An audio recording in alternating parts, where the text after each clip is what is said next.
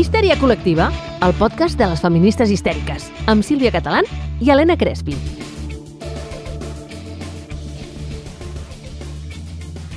Hola, Sílvia! Hola, Crespi, què tal? Molt bé, i tu, com estàs?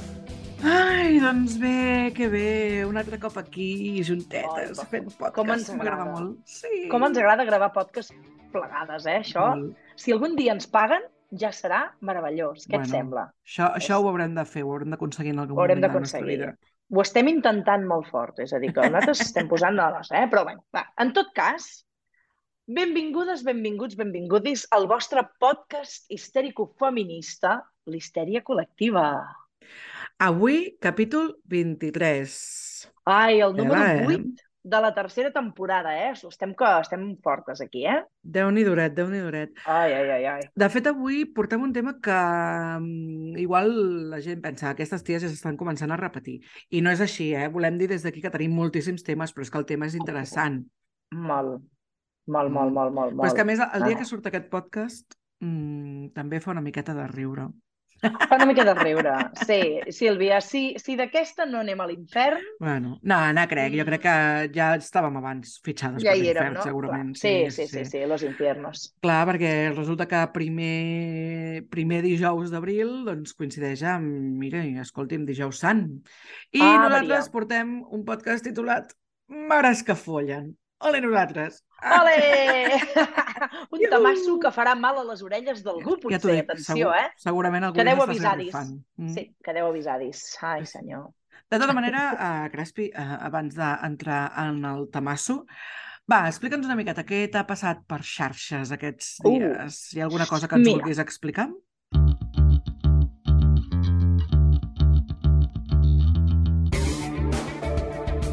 Sí, vull explicar una cosa, que és que no sé si en l'últim podcast vaig parlar de la Lizzo, que és una cantant estupenda, de mida grossa, que ens anava molt bé el gràcies mida però grossa. de mida grossa, uh, però com que no sé si vaig compartir-ho, Mhm. la idea és compartir-ho aquest cop uh, a les nostres xarxes de l'histèria col·lectiva i, i a xarxes a mi m'han passat coses, m'han passat coses. Mm. Mira, vaig participar en un programa que es diu Mapes Mentals, que surt a Televisió Espanyola a Catalunya, amb l'Anna Boades, i allà vam gravar una entrevista fantàstica. Llavors, clar, què ha passat? Que s'han penjat alguns talls, talls, eh? allò que no hi ha tot el contingut, sinó un tall, a xarxes i en el que explico unes estadístiques, no? uns percentatges que van sortir l'any 2018 dels, um, de la revista Archives of Sexual Behavior, on Mhm. parla, on ens explica que uh, en funció de la teva orientació sexual tens més possibilitats de tenir més orgasmes o menys en les teves relacions sexuals. I és aquella estadística. Quina sorpresa, oh, oi? Sorpresón! Quina sorpresa. És a dir, bueno, de fet, és per l'orientació sexual, però jo et diré que és per un altre factor. Aviam, aviam, Eh? sor Aviam. sorprèn-nos. que eh, us sorprendré molt fort. És a dir, els homes, homos, els homes heterosexuals perdó, tenen orgasmes el 95% de les vegades que tenen relacions Mhm. sexuals compartides. Els homosexuals estan per un 90-93%, també molt elevat. Les eh, dones lesbianes estan en un 85% de les vegades, d'acord? Ho estic dient de memòria, si m'equivoco amb alguna dada, perdoneu-me.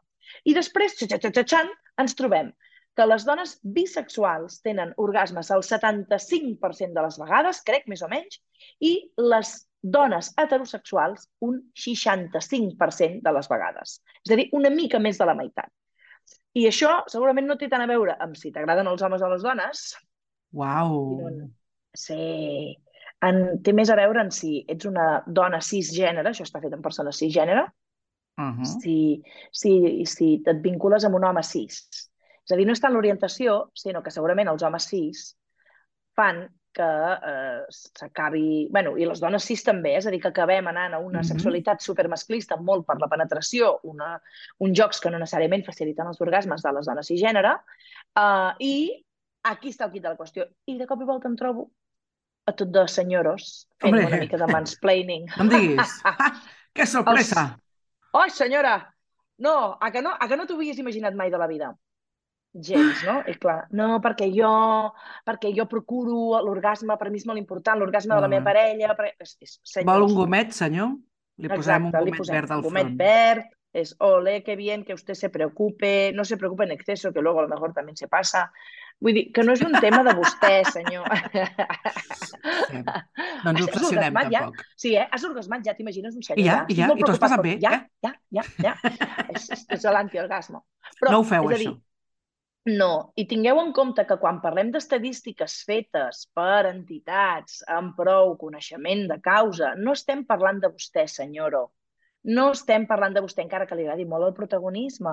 Estem explicant una situació que no només té a veure amb els homes, té a veure amb la societat patriarcal i amb la sexualitat patriarcal que hem après i que hem de trencar perquè tothom, independentment de qui es relacioni sexualment, pugui gaudir dels seus orgasmes i de totes les sensacions de plaer que el sexe, que el sexe proporciona. Gràcies. Oh, sí, senyora, molt bé. Mm, Aplaudiments, gràcies a Helena Crespi per la seva Uh! ponència al nostre congrés. Moltes Ah. gràcies. És el seu torn, senyora Sílvia Catalana. Endavant, sisplau. Doncs és que t'he de dir que, de fet, per xarxes no, no m'ha passat massa cosa. L'única cosa és que, o sigui, com que aquest any estic fent un munt, un munt, un munt de formacions i de tallers a instituts i escoles, vaig posant de tant en tant coses que em van passant i, i de tant en tant doncs, aquestes explicacions que jo dono i que explico, no? perquè crec que poden ajudar a, a la gent, a vegades es fan una mi- mini viral, eh? tampoc te penses tu, què? Però, però bueno, i res, que l'altre dia vaig anar a un, a un centre a fer una, una xerrada de sexualitat amb alumnes de batxillerat i tot anava molt bé, ja amb, amb el seu sobradisme de, bueno, és que jo lo sé todo, vale, ok, Ai. molt bé, felicitats. Sí. Um, però bueno, tot anava molt bé fins que vam tocar el tema de la identitat de gènere Uh. i de l'orientació sexual, que entonces salieron Uh. ahí tots els mini tertulianos de la vida i res, Claro. o sigui, em, em sorprèn i no em sorprèn que repeteixin consignes que han sentit a, bueno, a xarxes socials amb aquests tipus d'influencers merdosos que expliquen merdes d'aquestes. Els que es fan, els que canvien de gènere de manera automàtica quan encara no es pot. exacte, sí, Mm, sí, sí. meravellós. Ah, me'n vaig al registre civil. De fet, jo ho estic pensant, me n'aniré al registre civil a posar-me que sóc un senyor, aviam si així, uh, no sé, tinc més facilitat per fer Més coses de la vida. privilegis. oi? Clar que sí, Jo carinyo. crec que sí. Jo crec que sí que ho faré. Bueno, total, que Oh, això, clar que sí, endavant. tenim una, uns adolescents que es creuen les merdes que veuen i que jo, doncs, gran part de la meva feina a xarxes és intentar lluitar contra això i que donar-los referents adequats. Ai, En fi, senyor. en fi. Molt ja bé, molt bé. Sílvia. Santa paciència a vegades per segons Exacte. quins espais. Sí, sí. Però bueno, seguim, seguim aquí, perquè és que si no, mm, bueno, ho deixaríem. I crec que també és important, no? Que... No, no, dejar-lo nunca, si nosaltres ens ho passem molt bé, total. Ai, sí, sí, Ah, això sí, això sí. I a més a més Això donem sí. informació xula, doncs ja està. Escolti'm, senyora, si té vostè un fill, o senyor, si té vostè un fill adolescent, doncs li posa l'histèria col·lectiva i així, doncs igual aprèn coses xules, també te digo. Coses, allò, cosites interessantes, cosites. Molt bé, molt bé. Escolta'm, Sílvia, i no és exactament a les xarxes, però sí que una mica, perquè clar, també es comparteix a xarxes, no? Hem de recordar eh, Mhm. a les nostres estimades histèriques eh, que ens poden trobar fent equip amb la nostra estimada Elisenda Carot cada 15 Ai, dies sí. a la tarda de Catalunya Ràdio fent una supersecció que es diu Sex Education, on Ai. intentem fer això, eh? Sí, sí, Ajudar. Bàsicament. A la ràdio ajudem a les mares i, bueno, i els pares i les famílies i de més perquè eduquin els fills. I, bueno, i sèrie col·lectiva, doncs ajudem les mares i els pares una mica també perquè follin i gaudeixin del seu cos. Ole, nosaltres, meravelloses, estupendes, ahí vamos. Oh, fantàstiques que som, ostres, catalana. Anem, anem a per aquestes mares que follen, sisplau. Vinga, va. El teu podcast histèrico-feminista. Ai, és que avui, com sempre, tenim una llista de temes que no ens acabarem mai, eh? Doncs no, jo crec, o sigui, aquí hem de confessar que el nostre guió és bastant guionitzat, a encara que a vegades no ho sembli mm, bastant, però avui no hem guionitzat massa, hem tot una mica les sandades, perquè ens hem fet així com un llistat de coses, en plan, mira, podem parlar de tot això.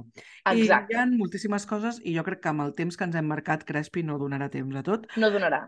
Però bueno, Bé. va, intentarem, intentarem. Farem, farem, el millor, farem el millor que puguem. És a dir, a veure, mira, català, emmarquem. És a dir, Marquem. si parlem de mares que follen, segurament volem parlar d'això perquè hi ha com certa idea de que les dones, després de ser mares, perden molt el desig sexual Mm. i no tenen ganes de follar. Llavors potser hem d'explicar què entenem per follar. Com ho Clar. definiríem, això? clar, aquí va el punt, no? És a, és a dir, quan, quan pensem en follat, tothom, o la majoria, o les persones que no estem molt posades amb el tema, entenem follar com a penetració penis-vagina. Uh -huh. Llavors, potser hem de sortir d'aquest marc no, coitocentrista que sempre critiquem des d'aquí i hem d'anar-nos a un marc de follar molt més ampli. Per favor. Perquè, de fet, si ho entenguéssim com a molt més ampli, les coses ens anirien bastant millor a la vida eh, i gaudiríem bastant més. Per tant, per tant, quan nosaltres parlem de mares que follen, no parlem necessàriament de mares que tenen penetració via vaginal, que també, evidentment, També, està clar. però no només això. Per tant, estimada, estimat, estimadi, comencem a pensar en follar amb altres parts del cos que no siguin només la vulva i el penis. Exacte. Les cames. Aquí està, aquí està, aquí està. És a dir, que el follar serà com l'espectre més ampli de totes les relacions sexuals mm. per gaudir al màxim. Mm. No només anar a buscar el... Ai, ara em surt algo com molt de, de, de 8è DGB. El nyaca-nyaca. Ah, el xiqui-xiqui. el xiqui-xiqui, tu eres xiqui-xiqui. Nosaltres en dèiem nyaca-nyaca. Veus? Que fort, que fort, que fort. I escolta, és que és curiós perquè eh, sempre ens han venut, o ens han com inculcat aquesta por al cos, el vincular el sexe amb la reproducció, vigila no et quedis embarassada, vigila no et quedis embarassada, és a dir, ja s'ha vinculat el sexe amb la reproducció, però un cop et reprodueixes, sigui de la manera que sigui, sembla com que queda com anul·lat, no? I, i, i, Mm. i, i les dones sembla que ja no ja no estiguin, estan com de sexualitat, com ja, ja no són objectes de desig, no? A no ser que tinguis aquest desig en concret, eh? Clar, exacte, això t'anava a dir. Vull dir, jo crec que aquí vincularíem molt el desig, um, o sigui, o, o lo desitjables, no? o lo sexualitzables que som les dones, fins que uh, la nostra capacitat reproductiva s'acaba, és a dir, fins que arriba la menopausa. No? Que això també és un tema interessant.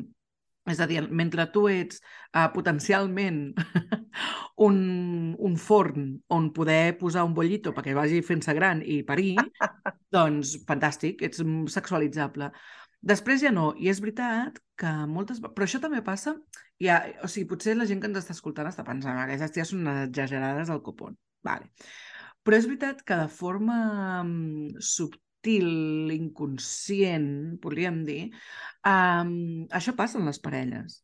Sí, Passen les parelles quan tenen aquell objectiu no? de, de quedar-se embarassades i això, jo crec que tu, Crespi, igual que a mi, ens han arribat moltíssims casos a consulta de mentre estem buscant embaràs, buah, estem a tope, Uh! un desig sexual brutal, unes ganes brutals de, de pillar-lo en qualsevol moment perquè augmenta les possibilitats no? d'aconseguir aquest objectiu que ens posem al cap.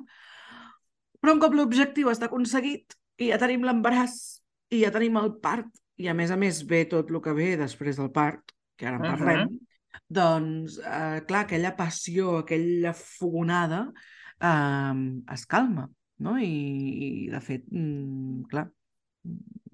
Sí, es calma i a més a més també hi ha com certa... Fixa't que també hi ha com certa por que ens han inculcat amb el tema embaràs. Vigila què fas durant l'embaràs, no fos cas que et provoquis un abort.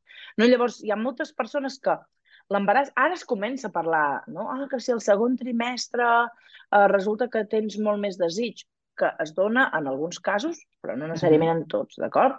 Um, però també hi ha molt la por, no?, de val, però si jo tinc sexe amb penetració, perquè a més com que tot està molt vinculat amb la penetració, Mhm. eh? Uh, puc tenir uh, algun risc, no? I llavors és, a veure, en embarassos de baix risc, en embarassos estàndards, no? En normoembarassos, no hi ha cap risc, pots fer el pino puente si vols. Mm. Uh, bueno, no sé si és tenir sexe fent el pino puente, jo no sóc àgil, llavors no, no m'ho plantejo. Bueno. Embarassadíssim encara menys, eh? Jo el que recomanaria és que si abans de l'embaràs ho feies, ho pots fer durant l'embaràs. Ara, si t'has de Exacte. posar a practicar durant l'embaràs, igual no és el millor moment, també no t'ho dic, per posar-te a fer el circo del sol, però bé. Està clar, està clar. Hi ha com certa, com missatges com molt contradictoris, no, Sílvia? És a dir, durant l'embaràs hi ha aquesta com asexualitat, no? asexualització de les embarassades, perquè Mm. no estan embarassades, llavors estan allà cuinant, uh, no? en el seu forn, uh, però també en alguns moments es converteix en un fetitx. Hi ha alguns espais de certes uh, pàgines webs d'aquestes que té contingut explícit uh, sexo eròtic festiu, anava a dir, però bueno, no, masclista Mhm. molts cops, on pots triar la categoria embarassades, no? És fort, eh? Sí, sí, sí. Bueno, evidentment, pa gustos los colores, que diria la meva senyora mare, i clar, eh, sí, eh, hi ha gent que... Però és veritat que hi ha un punt de fetitxe, no?, aquí també, i de, i de morbo, eh, que al final, eh, tu deies, no? O sigui, jo crec que són com missatges molt contradictoris que ens dona la Mm. societat, no? És, Super, és real super. que, que és complicat, això. Mm, clar, a més a més, tu ho deies, no? O sigui, en un normal embaràs, en un embaràs que tot va bé i que et trobes bé, cap problema, però hi ha moltes persones embarassades que no es troben bé quan, es, quan ho estan, no? que estan vomitant, Exacte. que es troben molt pesades, que tenen males digestions, que se senten... També depèn de l'època de l'any que et pilli. Vull dir, si et pilla un embaràs en un estiu d'aquests calorosíssims, segurament l'únic que voldràs és dormir a la dutxa, segurament. Exacte. Ah, Vale. mira. Oh. Que a mi ja em passa sense eh? estar embarassada als estius. que Imagina't. plan, no me toques ni con un palo, pues si estàs embarassada segurament encara més. Ai, bueno, que sí, al per final-. O sigui, aquí estàvem lo de sempre, és um, el sexe ampli, no només la penetració, el sexe, la sexualitat, ha de ser una cosa per passar-nos-ho bé. No hi ha un número X de vegades que ho hagis de fer mentre estàs embarassada, o un número X de vegades que no ho hagis de fer, o unes pràctiques que hagis de fer o no. És, et ve de gust? Ho fas. No et ve de gust? No ho facis. Final del tema. I ja tan està, fàcil tan i fàcil. tan difícil com això. No li ve de Exacte. gust a la teva parella? Ho respectes. Ah, t'aguantes. Oh, oh, sorpresa! Això, sigui... M'estàs dient, Sílvia, que el respecte és important en aquests casos? Sí, sí, sí, et sorprendrà, però sí, sí, sí, sí. Vindria Ah, a ser com bé. bastant bàsic, sí. Ah, molt bé, apuntem a la nostra llista de coses, doncs està bé, està bé. Ai. que, A més, hi ha un moment com molt clau en el que nosaltres a consulta rebem moltes queixes, moltes dades de dones que ens expliquen, si la tenim en etapa perinatal doncs, o postpart, ens ho expliquen de manera molt recent, però tantes i tantes històries que hem sentit de dones que quan van parir les seves parelles les apretaven molt, no? I, i per tenir, per tornar a tenir sexe Mm. després d'aquesta famosa quarantena que en van parlar, eh, Sílvia? Sí, En van parlar, eh? t'anava a dir. Vam fer, vam aquí- fer un episodi, l'episodi 10, Sí, oi? Vale. sí. Que es deia Són 40 dies són, així creatives que som nosaltres, i parlàvem justament d'això. Si no l'has escoltat, aquest episodi, et recomanem que vagis a escoltar-lo. A Spotify no el pots escoltar, em sap greu dir-t'ho. L'hauràs d'anar a escoltar a la nostra web perquè tenim aquí un petit problema de, de coordinació. De, de, Amb sí, Spotify, exacte. però- Amb Sp- Spotify però no ens estima. Sí, exacte, exacte.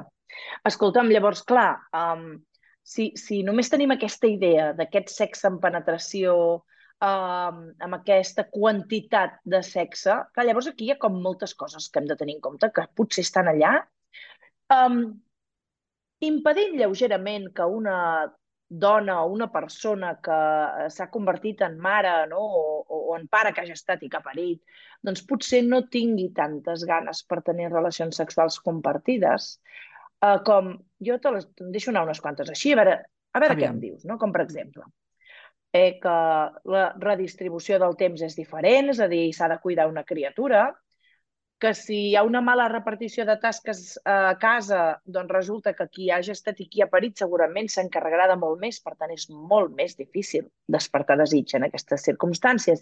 I si Mm. tens a una parella que no és corresponsable, és molt difícil que et desperti desig, si no Mm. d'això. No? És a dir, que aquí tenim com corresponsabilitat i càrrega mental com a... bueno, corresponsabilitat, càrrega mental i el masclisme, en el fons, com a responsable d'això, no? Què et sembla? És el Sí, titular sí. del dia. Totalment. Clar, al, al final, no, aquesta idea de que... De... O sigui, per sort, i ja ho sabem, i d'aquí no, que no surtin haters amb això, ja ho sabem que estem canviant coses. Ja ho sabem, Mm, mm. com dèiem abans, que hi ha pares i homes que es fan càrregues, um, càrrega, càrrec... Joroba, no em Que es fan càrrec, Es sí, fan càrrec, gràcies. de res. Helena Crespi, Serveis Lingüístics des de 1981, quan acabo jo, esclar, eh? Hosti, tu. Ai. Uh, això, que sabem que hi ha pares uh, que es fan càrrec de les criatures, que, que són corresponsables, ja ho sabem. Però, per desgràcia, no és el més habitual. El Gens més ni mica. Justament és el contrari. No? I a més a més, com que hi ha aquesta tendència, um, que no sé si tu estàs observant, però jo, jo sí l'observo bastant a consulta, aquesta A tendència de pares que estan com sí, sí, perquè jo faig moltes coses eh, a casa, i sí, potser posen una rentadora, o potser cuinen, o tal, però al final és, vale, ok, tu estàs fent la part com, com mm, pues això, no? de, de, de manteniment de la casa, però la part de cures cap a la canalla no l'estàs fent tu. Ah, no, però jo jugo amb els crios. Vale, em sembla superbé, però que diem sempre, no? Tu saps quan els nens han d'anar d'excursió, quina roba s'han de posar tal dia, quan han d'anar a la visita al metge, um, qui els ha d'anar a buscar tal. Tu coordines les cangurs perquè vagin a buscar tal, no sé què. Tu tens al cap que el gran està malalt i, per tant, no podrà venir a no sé què i llavors s'haurà de canviar. Tot això tu ho tens al cap. Perquè segurament, Clar. si tu no ho tens al cap, hi ha algú a la teva família que sí que ho té, i segurament Clar. és la teva senyora, esposa, que està allà um, matxacada. I està molt bé, evidentíssimament. Bueno, mira, si hi ha alguna cosa hem de fer, almenys posar rentadores, doncs mira, una cosa que em plec de sobre. Però aquí la qüestió és que és una qüestió de divisió real de les tasques i que no podem fer veure que això no existeix. Però bueno, ja ens hem posat amb el tema de sempre, Crespi, que és que és... Mm, se nos va un poc, eh? Oh, bueno, bueno, clar, però és que en el fons m'estàs dient, potser, Sílvia, que si hi ha una persona que sobretot té el pes absolutament de tota, de la gran major part de les coses, de les visibles i de les invisibles, és difícil desplegar el desig sexual? Home, eh, bàsicament és que on el poses, el desig sexual, si és que vas a agotar, hija mia, si vas arrossegant-te, vas arrossegant-te pel terra i tot el dia pensant en coses, i, i, i és un horror. I passa, eh? Vull dir, perquè, mira, un moment confessió així uh, inicial, a mi a vegades em passa que estic allà fent-me petons amb la parella i de sobte connecta la neurona en plan, hòstia, demà havia de fer no sé què i és com, però bueno, hija de mi corazón, vuelve ¿Dónde estás? Claro, eh? claro, claro. Però bueno, clar. vull dir que al final um, és difícil despertar el desig quan estàs cansadíssima, també s'ha de respectar això. Vull dir, també hem d'assumir, i això ho vam dir a l'episodi aquest de, de, de la quarantena, hem d'assumir que, bueno, doncs potser durant uns mesos o durant una temporada eh, no tindré desig sexual. Mm, sí. I que, i que i sobretot no tindré desig sexual, ja no només perquè la responsabilitat sobretot és meva i hi ha com la càrrega física no, de, del criar que porta la persona que, que, que ha gestat i que ha parit, uh, sinó perquè, a més a més, potser el que ens estan oferint tampoc ens acaba de convèncer gaire. Eh? És a dir, que si tu el que t'estan oferint és uh, vine que farem un nyaca-nyaca de xiqui-xiqui ràpid, amb penetració, doncs potser tu dius, però a no ser que estiguis molt excitada, no? hi ha moltes, sobretot moltes dones cis, que, que no senten gran plaer fent això, no? i que més aviat senten obligació. Llavors, um, jo últimament eh, he sentit a diverses persones parlar com d'un canvi de paradigma que hi ha després de tenir canalla, no? que és com un... Mm.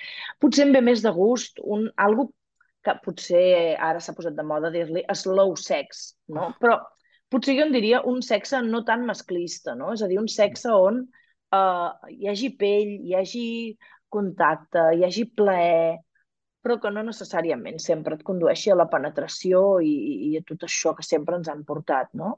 Bueno, al final és el que diem moltes vegades, no? que fomentar la intimitat no? i aquest moment de connexió amb la parella i de mimos i de carícies i de petons pot ser en moltes ocasions molt més gratificant que un mete-saca que al final serà un, bueno, vale, ok. Fins i tot és possible que tinguis un orgasme amb un mete-saca, però igual oh. no tens la mateixa satisfacció o no tens tanta satisfacció com en, jo què sé, doncs 10 minutets, 20 minuts de petonets, carícies i abraçades. Ja està.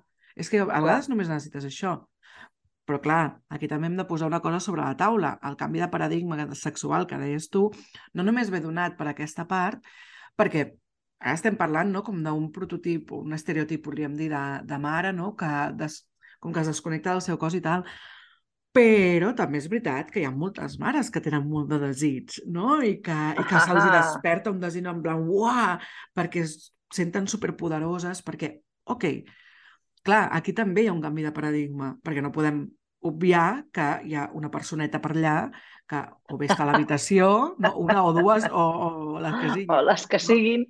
Que està a l'habitació, o que està a l'habitació del costat, o que, evidentment, doncs, allà quan, jo que sé, abans de ser pares, mm, jo que sé, la meva parella apareixia per la porta i ens trobàvem, oh, vinga, pim-pam, doncs ara no ho podem fer perquè la meva parella apareix per la porta i hem de preparar el sopar per la canalla, i hem de posar els banys, i hem d'organitzar-nos, i perdem aquesta part de, mm, com li diria jo, com de, de, mm, de naturalitat o Clar, d'espontaneïtat. allò, l'espontaneïtat aquella, que clar, en el fons l'espontaneïtat pot donar-se quan la situació et permet ser espontània. Llavors, si la situació no et permet ser espontània, potser ho hem d'anar a buscar, no, Sílvia? Escolta'm, potser hem de clar. convidar a les parelles a buscar-ho activament, no? I, i, i... És que, mira, aquí jo faig un, una crida, um, una crida i una crítica, que ja la vaig fer en el seu Vinga. moment, eh? El meu fill té 8 anys, jo ja fa 8 anys que jo li deia, eh?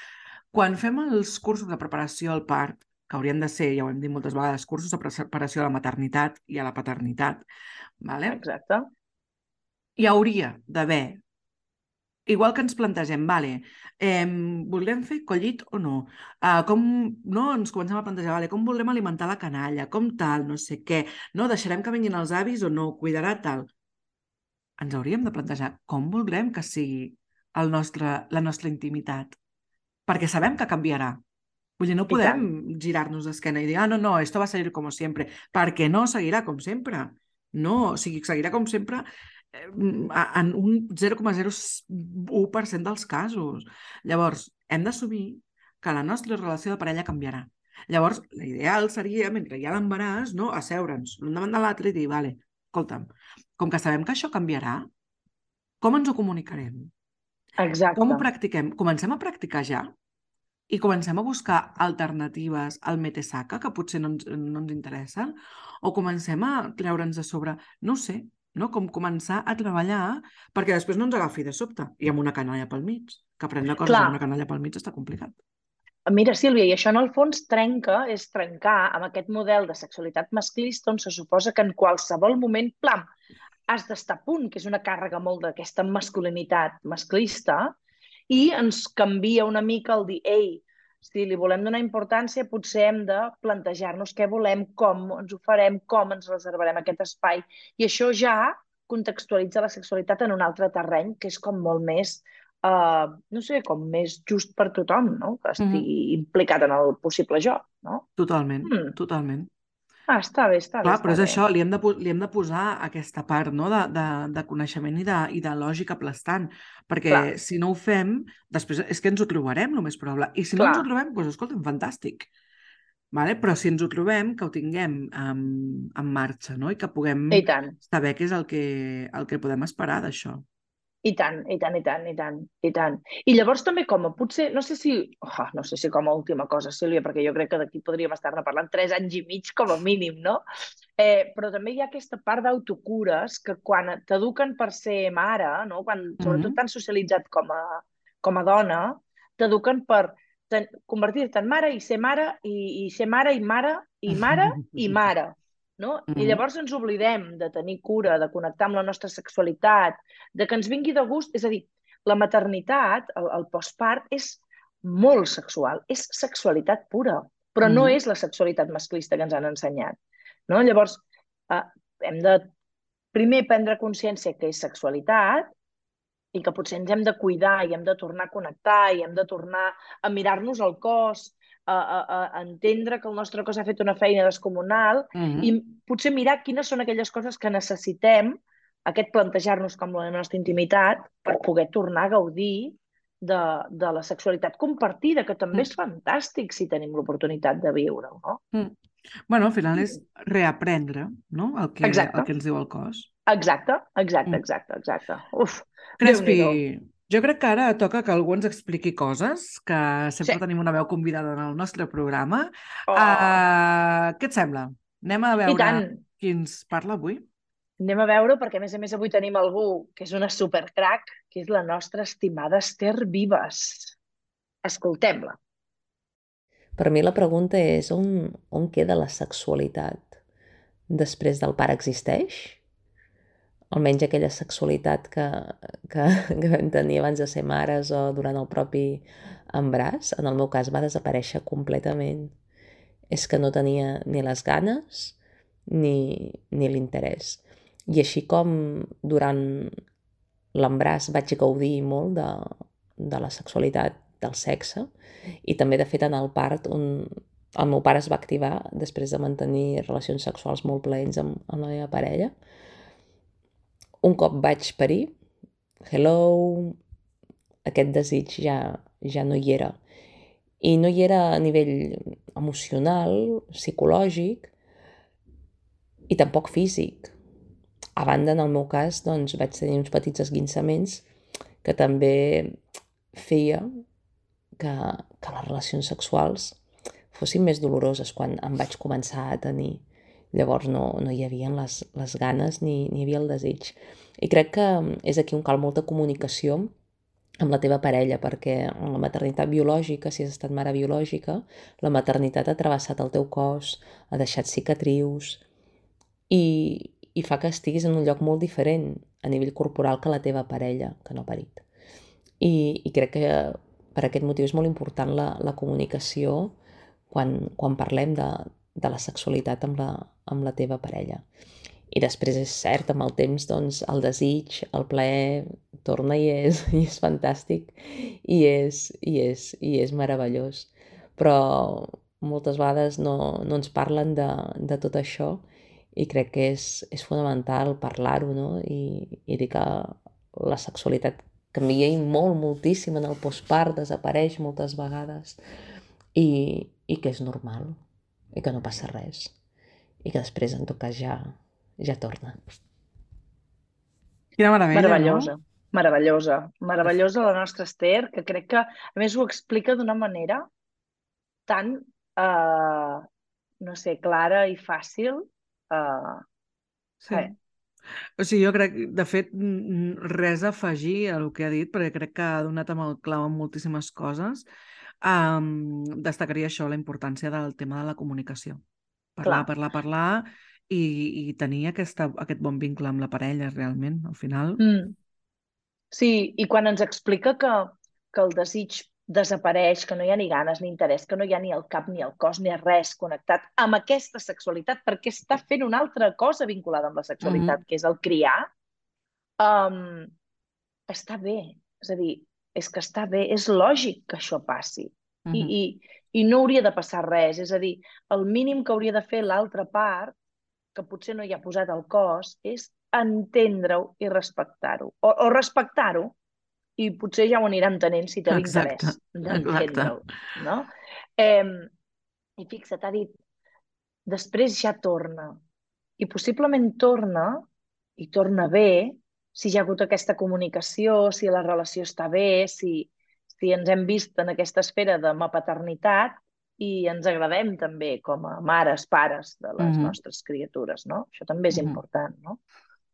Quina crac, Totalment. com ens agrada, com Totalment. ens agrada. Gràcies, Esther. Molt guai. Ai, gràcies, gràcies, gràcies. És que l'admirem profundament, molt fort, molt fort. Escolta'm, uh, Sílvia, crec que ara toca, tot i que tu crec que n'has fet alguna ja, el moment de confessions, eh? Uh, aquest moment xisme, no? Uh, Sílvia, tu què, el sexe i la maternitat, què tal? Pues mal. Així com a, com a resum clar i català, mal, mal fatal. Uh, no, no, jo... Bueno, de fet, eh, mira, aprofito per fer l'anunci del meravellós congrés con V de Violeta, que Oh, fa la senyora Helena sí! Crespi, i que aquesta edició parla de maternitats, Exacte. que t'agraeixo infinit que m'hagis donat l'espai per poder fer una ponència que, que té a veure amb el tema de la, de la maternitat i allà explico realment, si vols, un xisme gros de la meva maternitat. Mm-hmm. Un xisme està allà. Exacte. Uh, però bueno, faig resum. Bàsicament, jo després de, de ser mare, no? després de parir, vaig tenir una depressió postpart i, per tant, dintre de la depressió postpart, o sigui, mm, prou feina tenia jo a sobreviure com per a sobrepensar en excitar-me. Vull dir, allò era eh, el desierto del Sàhara. I he de dir que vaig trigar bastant, eh? com, com, bueno, bastant, bastantet, en recuperar el meu desig sexual normal. Normal, si és que normal vol dir alguna cosa, eh? Vull dir, el meu amb el que Clar, jo estava el teu còmode. estàndard. Mm. I, I a més, o sigui, jo sempre dic que a mi això va tenir un doble... O sigui, una doble afectació, perquè ja no és l'afectació que tenen totes les mares de, oh, Déu meu, no estic follant i, i no estic fent-li cas a la meva parella, no? I, i de més, jo en aquell moment tenia una altra parella, no? I era pues, una manera diferent, sinó que a més a més jo sóc sexòloga. Oh, I llavors era en plan, saps allò d'en casa del herrero, cuchara de cuchara palo? de palo. Pues jo era la cuchara de palo ahí. I clar, Ai. pensava, hòstia, com em pot estar passant això a mi? Va ser, va ser complicat. Però bueno, jo crec que això també m'ha fet entendre molt més els processos no? que segueix la gent. És, bueno, és la part Mm. positiva. Tu què, Crespi? Ai, doncs mira, jo és que volia reivindicar el tenir desig després de parir, que també pot passar i que està bé i que és fantàstic i que és estupendo, però crec que ja ho vaig explicar. En el... són 40 dies, són, d'acord?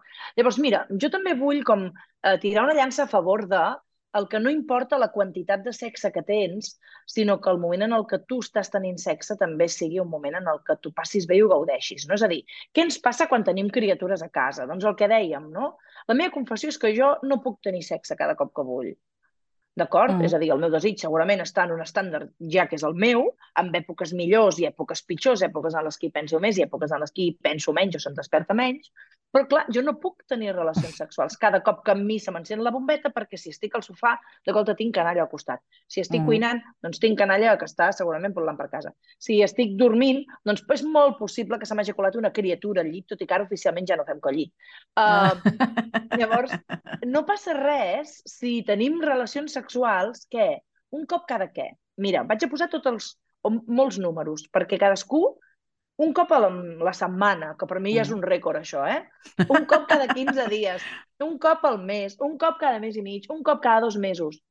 És a dir, no és tan important cada quan tens, Mhm. sinó que quan ho facis ho gaudeixis moltíssim i potser tinguis ganes de més encara que sàpigues que no podràs repetir la setmana següent perquè potser la setmana següent no es donaran els elements perquè tu puguis follar tranquil·lament Mhm. al mig del, jo què sé, el menjador, perquè t'ha vingut un calentón i és el que hi ha. No, no Mhm. passa res. És a dir que, i inclús amb el pes del el ser sexòloga també té aquesta càrrega, no? Perquè sempre hi ha aquesta idea de, ah, vosaltres us deveu passar tot el dia perquè sou una mica així, no? No, nosaltres intentem viure la nostra sexualitat de la millor manera possible, però això no té necessàriament res a veure amb els números, o sí que té a veure que potser aprenem a portar millor els números que podem tenir, no? Mhm. I ja Exacte. està. I ja està. Ai, estimada Crespi, és que seria tan meravellós que totes les mares poguessin viure els seus cossos independentment del moment de maternitat, independentment de, de, de, de com estiguin. Ai, senyor. Ai, estimada Sílvia. Amb lo meravellós que pot ser el sexe, l'excitació, la intimitat, en qualsevol moment, tinguem canalla o no, siguem mares gestants, Mhm. mares no gestants, pares gestants o progenitors de qualsevol tipus, però és difícil a vegades. Mhm. En fi, des d'aquí posem el nostre granet de sorra i esperem que aquest uh, mini debat que hem tingut tu i jo o explicació pues, li serveixi a molta gent. I ara Esperem. et sembla si ens n'anem a conèixer una històrica històrica? per favor, si us plau. Histeritza't. Aquí ets lliure de fer-ho. Histèria col·lectiva. El teu podcast histèrico-feminista. Mira, Crespi, si parlem de maternitat i sexualitat, potser hem d'anomenar aquelles que han tingut, i esperem que tornin a tenir i que se les posi al lloc que toca, un paper molt important en la vida de les dones i de les persones en general que han gestat i han parit. Ai, sí, i és que parlem d'un col·lectiu de dones que van ser víctimes de la caça de bruixes Uh -huh. perquè eren massa sàvies, no? un concepte inexistent, però que el patriarcat ha inventat, eh? Ai, Bueno, però. El patriarcat ha inventat massa sàvies, no massa savis. Massa savis, no. Massa sàvies, exacte, en femení, Eh? en femení. Eh? El, la Ojo. marca de gènere important aquí. Els senyors, ja hem dit abans, que sempre ens poden explicar coses, fins i tot coses que mai podran saber, però no passa nada. Ells ens ho expliquen perquè si no, no estan contents. I mai no Ale. mai no n'hi ha prou d'això. Bueno, total, Exacte. avui us volem presentar una dona espectacularment meravellosa. És que sí, superinteressant. Mira, uh, t'explico, Crespi, la història de Va. la Rosa Vinyals i Lledós. Uh, Segurament ni a tu ni a la resta us sona aquest nom, Ni idea. perquè és una dona d'aquestes oblidades. Va néixer el 5 de juliol de 1883 a Bóixols, un veïnat d'un petit poble de Vella de la Conca que està al Pallars. Jo he de dir que això ho he vist, però no sé ni d'on està. Vull dir, a mi esto no me suena, eh? però no passa res. Buscarem el Google Maps. Exacte. La Rosa va ser, atenció, cirurgiana i llevadora a la maternitat de les Corts de Barcelona. Uau! Clar, pensem que a 1883, eh? És Uau. molt heavy metal, sí. Um, de fet, mm, el 1905, amb només 22 anys, va començar a dirigir una revista quinzenal dedicada a les mares llevadores cirurgianes i infermeres. Uau. Una revista a la que li va posar el nom de uh, La mujer i la higiene. Uh -huh. Vale? Clar, pensem això, eh? estem a, a principis del 1900, una dona Clar, clar. que és editora d'una revista. De fet, se la coneix sobretot per això, la Rosa. Uh, L'objectiu que tenia ella en aquesta, amb aquesta revista era bàsicament ajudar les dones i sobretot divulgar la ciència mèdica des del punt de, la, de vista de les dones, però també dignificar el treball de la llevadora i lluitar per la igualtat de drets i oportunitats. Que ric, perquè pobra dona, si ens veiés ara, que no, Exacte. em sembla que no hem avançat massa ni poc. Però No bueno, gaire, no gaire. Del llibre que després us recomanarem, on hem extret la història, on he extret la història de la Rosa Vinyals i Lledós, vull llegir un paràgraf, vale? perquè crec que és important. Vinga. Vinyals era la principal editora de la revista i, de fet, la seva autèntica ànima, de manera que imprimia el seu caràcter de dona emprenedora. Lluitava contra els prejudicis que feien infravalorar les professions exercides per dones i reivindicava l'orgull de formar part, com ella mateixa, del col·lectiu de dones treballadores. Criticava el paper de la societat que assignava a la dona una funció purament maternal i aventurar que arribaria el moment en què les dones serien valorades per les seves capacitats i no pel seu aspecte. Arribaria un dia, deia, que dones i homes serien iguals. Ai, ai, beneït d'innocència, català. Pobra Que filla. d'això, home, clar, és que fixa't, d'això fa més de 100 anys i mira'ns. Aquí estem, quan tu da- anaves dient, pensava, si estem aquí lluitant pel mateix És que, és que, lluitava la real, Rosa. Ai. real que tinc les llàgrimes als ulls, perquè Ai, realment Déu meu. que en 100 anys eh, eh, estiguem... Bueno, en fi. Ai, Ah, per sí. favor. Espera, que hi ha més. Aquesta dona, Ai, si a, mi em digui, si a mi algú em digués mira, aquesta senyora és una viatgera del temps que des de la nostra època s'ha anat cap allà eh, per veure si solucionava alguna cosa, eh, m'ho creuria bastant. La Rosa, a, a la seva revista, a més a més, també publicava debats, alertes sobre la interrupció de l'embaràs, a principis Uh. de 1900, eh, Crespi? Mm. ai, ai, ai, ai, ai. De fet, el primer article que va escriure sobre el tema era una queixa contra una autoritat, un senyor, evidentment, eh, que havia denunciat una llevadora que havia practicat un avortament a una dona. Vale? Llavors ella feia una crítica bastant ferotge pel que es veu. Eh, No sé com no la va cremar la foguera, aquesta senyora, la veritat t'ho dic. Bueno, suposo perquè Ai. 1900 ja no es cremaven la foguera. Ja no ho feien, això. Mm. No contenta amb la revista, la Rosa Vinyals, ella i les seves col·legues eh, van iniciar la Societat de Comarlones d'Espanya el 1906. Uau. després d'iniciar el, el seu camí com a editora de la revista, amb 23 anyets, eh? O sigui, és que és un, un locorote de dona, és una dona superpotent. Que això no és gens ni habitual ni de conya. Gens. Um, I, de fet, mira, ja que estem, doncs jo vull dir el nom de totes les dones que estaven allà inscrites com a, com a, per, com a part d'aquesta societat, perquè crec que són dignes de- d'anomenar. Vale? Uh, tenim la presidenta, que era la Rosa Vinyals i Lledós, la secretària, la Dolores Calvet, la tresorera, l'Amparo Gallifa, la contadora, Maria Bori, Bori uh, perdó, i les vocals, que eren l'Eulàlia Bardagí, la Mercedes Comelles i la senyora Pont, que no sé per què no tenia nom, però devia ser la dona de Pont. No ho sé. Pot ser. A totes elles, doncs, des d'aquí, moltíssimes gràcies. Uau, quina passada, Sílvia! Quina meravella! Que important que són les llevadores i que fort que el patriarcat els hi ha pres el lloc que es mereixen. També aprofitem per fer una reivindicació perquè a l'estat espanyol i a Catalunya ens falten llevadores i ens falten recursos vinculats a tots aquests temes perinatals i això ha fet que espais com la Casa de Naixements de Martorell hagi hagut de tancar i és una notícia penosa que hauríem de posar-nos les mans al cap.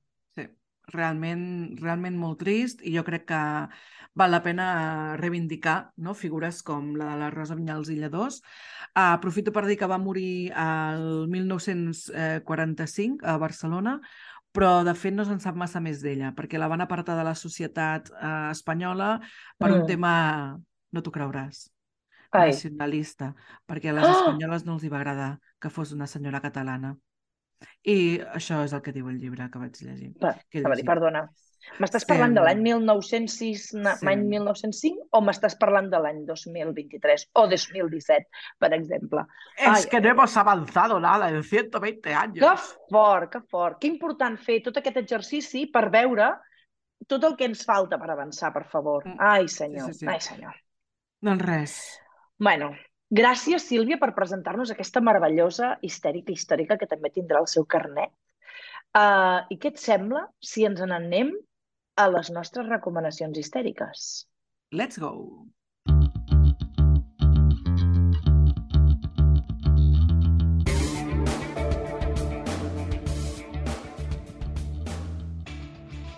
Vinga, doncs. Vale, doncs, si et sembla, Crespi, començo jo perquè vull recomanar molt fortament aquest llibre del qual jo he tret Sí. aquesta història de la, de la, de la Rosa Vinyals. Vale? És un llibre que, mira, um, he conegut, vaig conèixer a la Setmana del Llibre en Català, el, aquella meravellosa fira que fan Sí!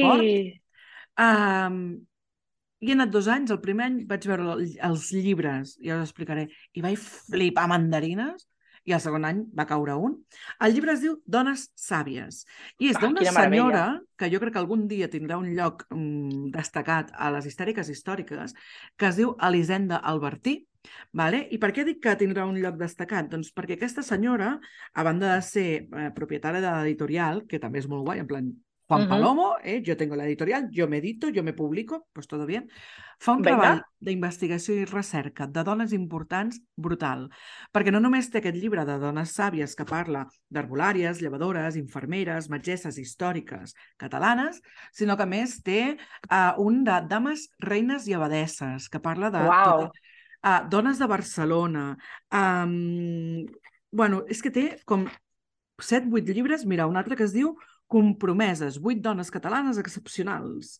Un altre que es diu uh, Decidides, set dones contracorrent. És que és molt guai. I de Que fet, xulo! jo, és molt xulo. Si teniu l'oportunitat aquest any d'anar a, la, a la Setmana del Llibre en A la català, ja ho, ja ho, ja ho repetirem, uh, normalment aquesta senyora està allà venent els seus llibres. Per tant, jo el llibre el tinc dedicat per aquesta meravellosa senyora, que de debò és una senyora gran, que té una energia brutal. És, és... Mira, igual per la Setmana del Llibre Català l'entrevistem. Què et sembla, Crespi? Home, doncs podria ser un punt, Mola eh? molt, no? Aquí tindríem un superpuntàs, eh? Ai. Apuntadíssim, apuntadíssim. I a banda d'això, vull aprofitar, que ja sé que no estava al guió, però um, com has dit al principi, crec que és important, amb aquesta història de, de les xarxes teves, Oh, uh, crec que és important uh, recomanar el llibre de la bretxa orgàsmica, de Paola de Monti, que és uh, un llibre meravellós, és molt primet, però és, està ple de dades i està molt, molt ben escrit uh, i val molt la pena en- per entendre per què parlem de la bretxa orgàsmica i per què és una injustícia doncs, que les dones encara no puguem gaudir dels nostres orgasmes de forma normal. Ai, senyor, Déu meu, quanta Dicho feina que ens esto- queda per fer. Dicho esto, Què tens tu? Què ens portes, Crespi? jo et porto, és que clar, jo porto dos llibres més, és a dir, que la Biblioteca de les Histèriques Històriques està ja rebosando, rebosando. Mira, hi ha un llibre que es diu Embarazada i sexy, que és un llibre de la Lupa Jet, que uh, jo el vaig regalar a una de les meves amigues quan va ser la primera que es va quedar embarassada, perquè jo ja el tenia, i ara mateix no es troba en lloc, però Mm. potser en les biblioteques el podrem localitzar, no? I, i m'agrada més que res, perquè segur que el contingut s'ha d'actualitzar molt i s'ha de despatriarcalitzar molt, perquè està escrit fa molts anys, però, però aquesta idea, no, de, encara que tu estiguis embarassada, pot ser sexual també, doncs em va agradar molt.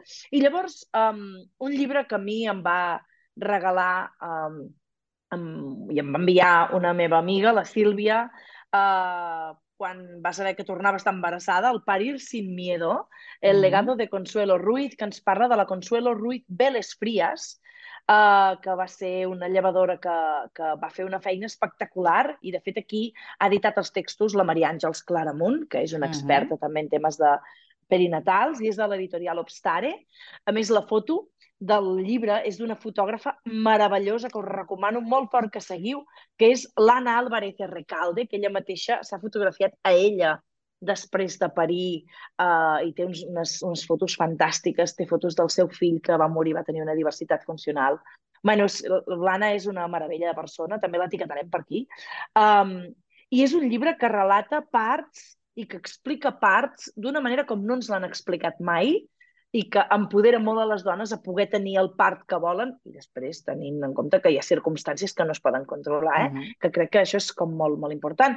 I escolta'm, abans ja ho has fet català, però vaig aprofitar i fer-me una mica més d'autobombo perquè Per com som totes dues, uh, Mhm. inscriviu-vos a www.conovedevioleta.com que el dia que surt això ja haurà passat perquè es va fer el dijous anterior, però podeu adquirir el passi violeta i uh, trobareu una edició especial que és una jornada amb 14 ponències, 15 professionals al darrere, parlant de maternitats, paternitats, famílies, vull dir que no, no us ho podeu perdre, perquè a més, per exemple, la ponència de la Sílvia és no, com és a Maleta de Romer, com diria la Gessamí de Cuines, de TV3, mm. doncs és una meravella, és una meravella. De fet, encara que no fos teu, el Conove de Violeta el recomanaríem perquè el recomanaríem és un material igual. meravellós. O sigui, jo no I només tant. recomano, de fet, aquest de, de Paternitats, no? que és meravellós, fantàstic, sinó les dues edicions anteriors, que són absolutament un tresor no? si, si us interessa el tema de, de, del feminisme i de la lluita no? uh, feminista, doncs crec que és imprescindible. Mm -mm, que bé. Així Ai. que res, Crespi, ens anem ja ho tenim. Ja, ja ho tenim. Sí. Esperem a totes les oyentes i oyentos, oyentis, esperem que us hagi agradat aquest nou capítol. Recordeu que podeu seguir-nos a Twitter, a Instagram i també a Facebook amb l'usuari arroba histèriapod, histèria amb H, pod amb D, D de dit al final. Vale? Ben apuntat. Sempre. Ben apuntat. I també volem agrair la col·laboració per aquest capítol de la nostra estimada i la nostra referent, Esther Vives Esteve, per explicar-nos com ella ha viscut la sexualitat en la seva etapa de maternitat. I donar les gràcies un cop més a la nostra estimadíssima i ara uh, col·lega de feina. Ai, em fa molta il·lusió. Ai, quina emoció. Elisenda Carot, que que és eh, fabulosa, eh, que és una gran referent també feminista i que, a més a més, doncs, va decidir posar la seva veu fantàstica al servei de l'histerisme col·lectiu, a Histèria Col·lectiva. Ha estat Ai, un veritable plaer que ens escolteu. Jo sóc l'Helena. Jo sóc la Sílvia i som unes histèriques! Uh -huh! Adeu! Fins la propera!